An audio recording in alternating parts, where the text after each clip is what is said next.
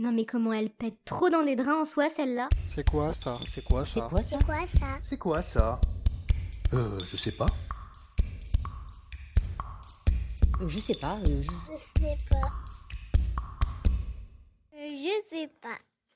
Autour de l'histoire avec un grand H de la soie, il existe un joli conte que je vais te raconter. Père Castor, raconte-nous une histoire. Père Castor, raconte-nous deux histoires. Père Castor, raconte-nous trois histoires. Père Oui, Castor. bon, ouais, oui, c'est bon, c'est bon. Euh, ce qui est bien avec le comique de répétition, c'est qu'à un moment donné, Anna, ça s'arrête quoi. Dans ce fameux conte de la soie, on raconte qu'une princesse chinoise aurait découvert la soie en faisant tomber un cocon de Bombix dans sa tasse de thé. De quoi? Un cocon de quoi?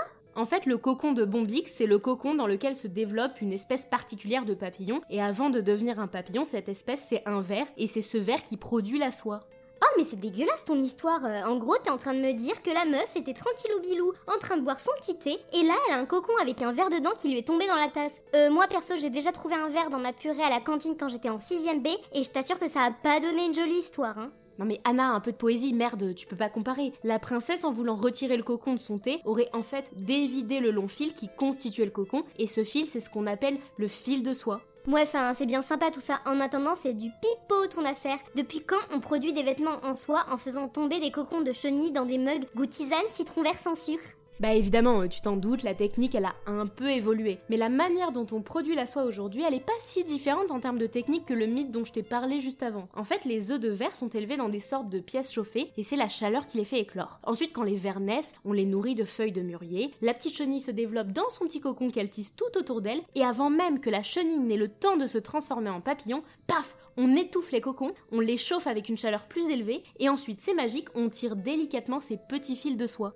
Ah ouais, c'est sympa ton histoire. Euh, en gros, le petit ver, il crée son petit cocon, son petit chez lui, et dès qu'il est sur le point de rentrer en transition pour devenir un beau papillon de lumière, bim, on le bute, sans scrupule, et on le dépouille le gonze. Bah j'avoue que dit comme ça c'est pas terrible hein. D'ailleurs pour ceux qui seraient véganes et qui porteraient de la soie, bah maintenant vous savez, la soie c'est très joli mais en termes de protection animale, c'est moins la classe qu'il n'y paraît. Non mais attends, euh, comment on fait? Euh, Moi, Julia, je porte aucune matière d'origine animale, ni cuir ni rien. Euh, si j'avais su que la soie c'était fait à partir de vers morts étouffés dans d'atroces souffrances, je te jure que je me serais abstenue. Hein. Tu m'étonnes. Après tu sais il y a des alternatives qui existent comme par exemple la rayonne. Oh là là là là là là, la rayonne. Mais qu'est-ce que c'est que ce truc de bourge encore là? Un truc de bourge Mais non mais pas du tout, au contraire. La rayonne c'est ce qu'on appelle aujourd'hui plus couramment la viscose. Finalement c'est un peu l'alternative de la soie mais sans les vers.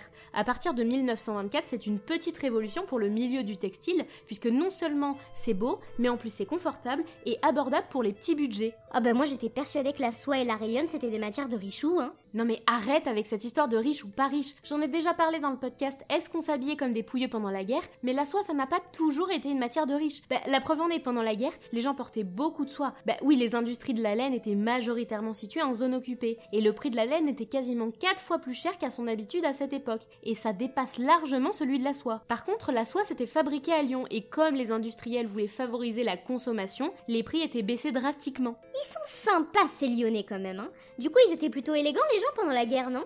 Ah non, hein, je te sens venir gros comme une maison. Non, Anna, je ne te réexpliquerai pas, t'as qu'à aller réécouter l'épisode. Oh ça va, ça va madame la maîtresse. Qu'est-ce que t'es chiante quand tu t'y mets? Moi, je suis chiante? Oh bah ouais, hein, quand tu t'y mets t'es gratiné. Ok, attends, je vais te trouver une fun fact sur la soie qui te prouverait le contraire. Hum, attends, euh... Attends... Ah, attends, si, j'ai. Est-ce que tu savais que le matériau à la base qui était utilisé pour les premières fabrications de la rayonne, c'était en fait du bois?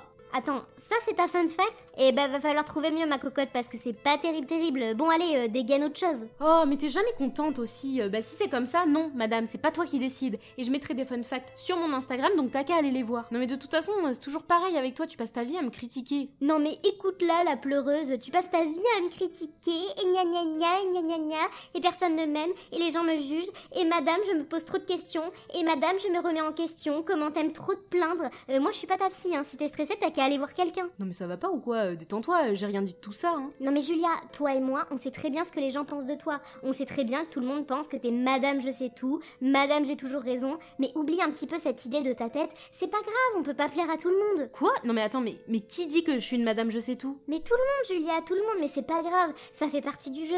T'es chiante, t'es chiante, c'est ton caractère. Et puis c'est exactement la même chose depuis que t'as grossi. Ah bon, tu trouves que j'ai grossi? Mais évidemment, Julia, que t'as grossi, mais c'est pas grave, c'est comme ça. Puis bon, cette année c'est foutu dessus pour le summer body, mais l'année prochaine, si tu te mets à la diète tout de suite, que tu manges des carottes, des courgettes et du houmous pour les trois prochaines années, que tu fais 4 heures de sport par jour, il y a vraiment moyen que tu reperdes tout le gras que t'as accumulé dans ton cul. Mais j'ai pas du gras au cul, t'es malade ou quoi? Bon, un bon psy te dirait que tu es dans la phase de déni. Mais c'est normal, Julia, c'est pas facile d'accepter son corps quand on a grossi autant. Non mais j'ai pas pris énormément de poids, arrête avec ça Anna, t'es chiante Non mais ça, ça tu vois, c'est typique de la phase de déni, c'est normal. Non mais c'est pas une question de normal ou de pas normal, c'est juste que c'est faux. Tu commences à me gonfler avec tes sous-entendus de psychologie de comptoir là. Tu vois là où je trouve que tu progresses très vite, Julia, regarde, tu es en train de rentrer dans la phase de colère. Et ça, c'est typique après la phase de déni. Mais je ne suis pas dans le déni, j'ai pas grossi, un point, c'est tout. Non mais Julia, écoute, je suis ta meilleure amie, je t'accompagnerai dans toutes les difficultés de la vie et sache que... Non mais c'est bon là. Là c'est bon, tu me fais dérailler, je me casse, je me casse. La fuite, mais bien sûr, bien sûr, bien sûr C'est évident, c'est un des fondamentaux de la psychologie, je n'arrête pas de le dire.